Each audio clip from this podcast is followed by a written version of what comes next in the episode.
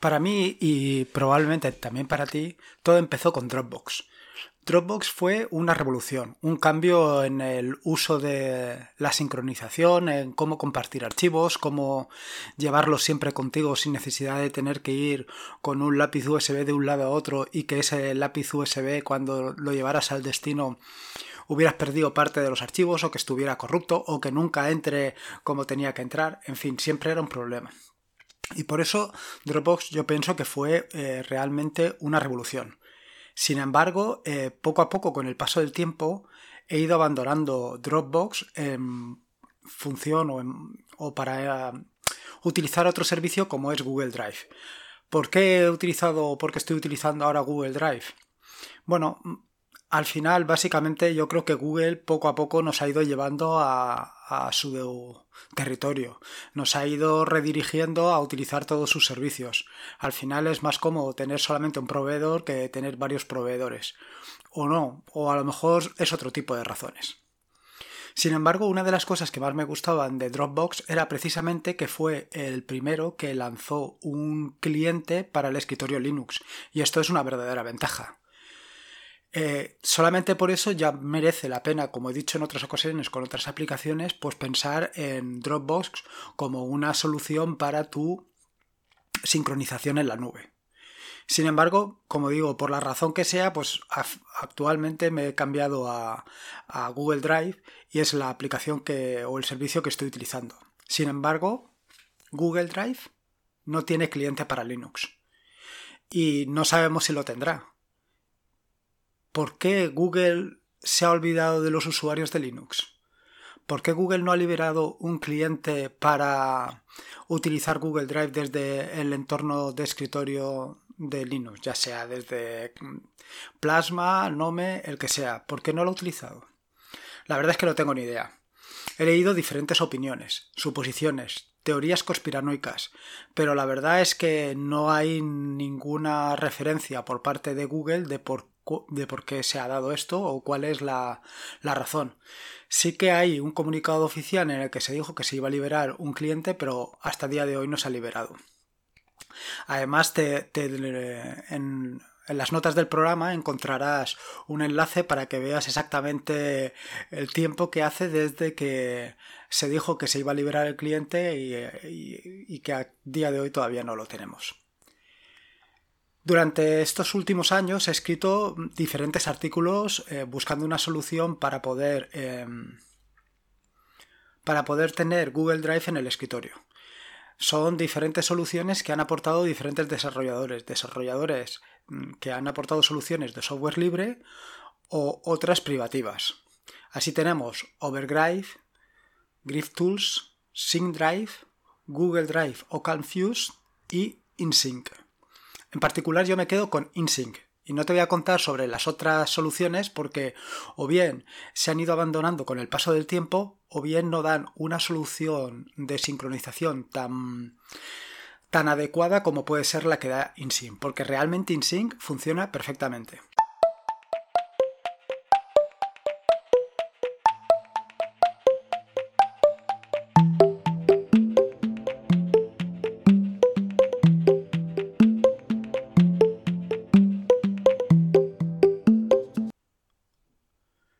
Soy Lorenzo y esto es Atareado versión podcast. Este es el decimoséptimo episodio del podcast, un podcast sobre GNU Linux, Ubuntu, Android y software libre. Aquí encontrarás desde cómo ser más productivo en el escritorio o montar un servidor virtual, un servidor de páginas web en un VPS, hasta cómo convertir tu casa en un hogar inteligente. Vamos, cualquier cosa que puedas hacer o que quieras hacer con Linux seguro que la vas a encontrar aquí. En este episodio del podcast te voy a hablar sobre InSync el cliente de Google Drive que utilizo para sincronizar eh, directorios en la nube de Google.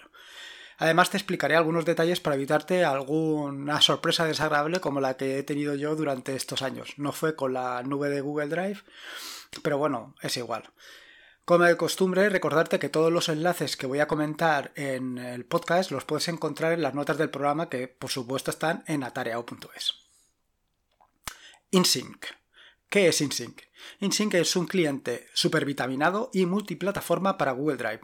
Por ahí dicen que InSync es una mejor solución que la propia que ha aportado eh, Google para plataformas como puede ser Microsoft o para Mac. Evidentemente para Linux no te lo puedo decir porque hasta día de hoy, tal y como te he comentado en la introducción, pues no existe, no existe cliente. El inconveniente de esta solución, pues es que es de pago. Es de pago y no solamente eso, no es software libre. Ahora bien, a pesar de ser de pago, tiene dos modalidades. Una de 29,99 euros, que es la versión o la cuenta Prime, y una segunda de 49,99, que es la cuenta Teams. La primera es para usuarios únicos y la segunda para equipos. La diferencia entre una y la otra es que la segunda permite el trabajo de equipos. Yo ahora mismo estoy utilizando la Prime y la verdad es que funciona perfectamente, como ya te he comentado anteriormente.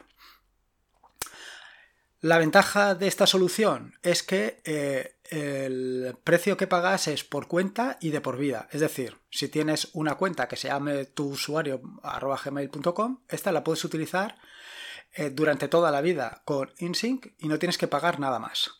El inconveniente, pues evidentemente que si tienes dos cuentas, en vez de pagar 29,99, pues vas a pagar aproximadamente 60.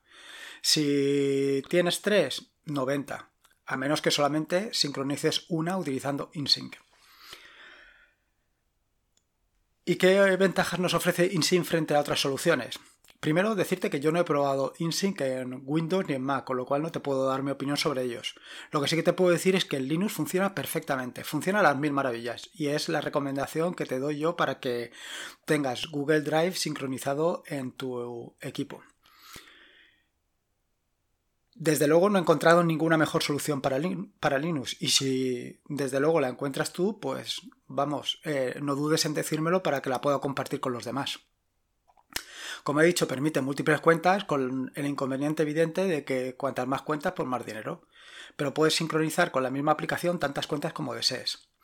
Por otro lado, puedes instalar esta aplicación en tantos equipos y plataformas como quieras. Es decir, si tienes ah, aplicación para, si o sea, si utilizas Windows y utilizas Linux, puedes tener la misma aplicación en Windows y la aplicación en Linux y no vas a pagar más dinero por ello, siempre que utilices la misma cuenta.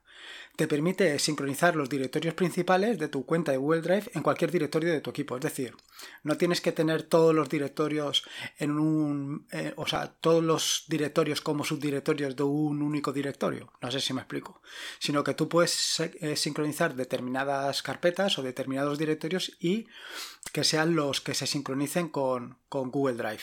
Es decir, por ejemplo, yo tengo Google Fotos sincronizado en mi, en mi equipo y no tengo otros directorios. Esto realmente es una ventaja porque tienes una segunda copia de tus fotografías accesibles directamente desde tu equipo y no tienes que estar eh, descargando y cargando conforme vayas haciéndolas.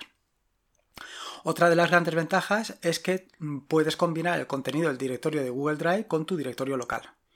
Y por otro lado, no es necesario que estés continuamente sincronizando Google Drive con tu directorio local. Lo puedes hacer bajo demanda y siempre que quieras. No solo es esto, sino que hay más ventajas adicionales. Por ejemplo, tienes la posibilidad de convertir los documentos de Google Drive al formato de Microsoft Office o al formato de Open Document. Esto es una ventaja.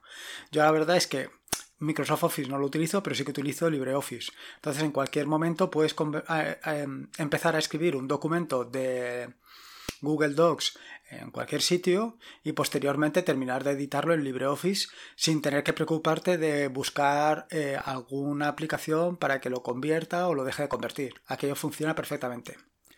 Otra de las grandes ventajas que ofrece InSync es eh, que permite el uso de enlaces simbólicos. ¿Qué quiere decir esto?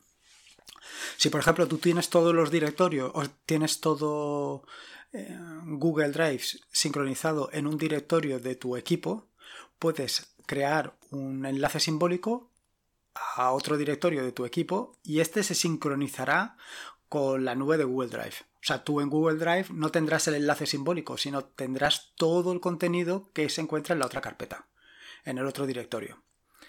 Esto te permite, evidentemente, tener la estructura que tú quieras de directorio, lo cual es una ventaja. Es una ventaja porque en caso de que tu equipo sea un equipo de empresa, probablemente no tengas derecho para hacer determinadas operaciones. De esta manera, pues siempre puedes instalar esta aplicación que te va a venir muy bien para tener tus documentos y archivos sincronizados en la nube. Eh, otra de las opciones muy interesantes que tiene disponible InSync es la posibilidad de eh, notificaciones en el escritorio. Igualmente también puedes hacer eh, la sincronización bajo demanda. No es necesario que estés continuamente sincronizando, sino que tú cuando lo necesites lo sincronizas y cuando no, pues lo desactivas y ya está. Por otro lado, tienes eh, clientes para eh, todos los equipos de GNU Linux, incluido para la Raspberry Pi, lo cual te puede venir también perfectamente para poder hacer sincronización de determinados archivos entre tus equipos sin que sea necesario que estén en la misma red. Por otro lado, tiene como característica muy interesante el feed, que te permite eh, estar informado de todos los cambios que se van realizando en tu cuenta. Y poder ir investigando qué es lo que se va qué es lo que va sucediendo qué es lo que se va añadiendo qué es lo que no. Y eh, de esta manera siempre estás eh, actualizado y a la última de todo lo que va sucediendo. Y por último en el caso de GNU Linux existe soporte para los diferentes exploradores que hay, Caja, Dolphin, Nautilus, Nemo, Tunar, etc. En lo que se refiere a instalación, InSync dispone de un repositorio propio para realizar las instalaciones. Entonces, eh, tú simplemente en Ubuntu o Debian o derivados, lo único que tienes que hacer es añadir al repositorio y desde ahí lo puedes eh, actualizar y como siempre tienes la ventaja de que lo tienes siempre a la última, siempre lo tienes actualizado y no dependes de que en un momento determinado haya alguna o se detecte alguna vulnerabilidad y tú no lo puedas actualizar. Una vez instalado, pues evidentemente tendrás que configurarlo y tienes que indicarle cuál es la cuenta de Google que tienes eh, o que vas a utilizar para sincronizar. Y en el siguiente paso debes seleccionar eh, qué directorios o si vas a utilizar un solo directorio para sincronizarlo todo o si vas a sincronizar determinados eh, directorios. Yo como he indicado antes, por ejemplo, tengo sincronizados algunos directorios como pueden ser por ejemplo el tema de las fotografías que me interesa tenerlo sincronizado aparte. Y por último, quería hacer una pequeña reflexión. Y es el tema de eh, que debemos de ser precavidos, en el sentido de que eh, al final tienes tus datos en la nube. Una de las ventajas que tienes es eh, que todos esos datos los puedes utilizar o los puedes consumir en cualquier punto. No es necesario, o sea, es, precisamente la ventaja que, que, te ofrece tener la nube. Que podrías tener una nube propia utilizando OnCloud o Nextcloud. Sí, el inconveniente de tener una red propia o una nube propia es que tienes que mantenerlo y que puede ser que caiga. Una red o una nube como la de Google es muy complicado que, caiga.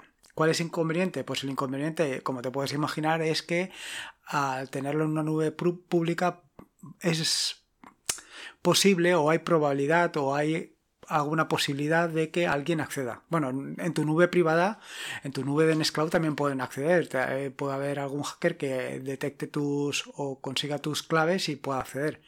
En la nube pública exactamente lo mismo. Y el inconveniente probablemente es que a lo mejor es más fácil acceder a la nube pública. Y esto te lo digo porque a mí, en mi, caso particular, eh, en mi cuenta de Dropbox, de Dropbox perdón, accedieron a la cuenta y estuvieron por ahí dentro trasteando. Bueno, en fin, yo no sé exactamente qué es lo que hicieron. A partir de ahí, tomé la decisión de que cada vez que subiera algo a la nube, subiría cifrado. Lo que hice fue crearme eh, algunos directorios que están cifrados bajo NCFS, con lo cual todo lo que sube o todo lo que se sincroniza en este caso con Google Drive, se sincroniza ya cifrado. Así ya tengo doble mm, capa de seguridad. Por un lado está la, autenticación mediante Google y la segunda es que está cifrado directamente con NCFS. Para el tema del cifrado lo que utilizo es Nome NCFS Manager. En, en, las notas del podcast pongo un enlace de cómo se configura y cómo puedes instalarlo en tu distribución. Esta aplicación no es más que un sencillo indicador que te permite montar y desmontar sistemas de archivos que estén cifrados bajo NCFS, de forma muy simple y muy intuitiva.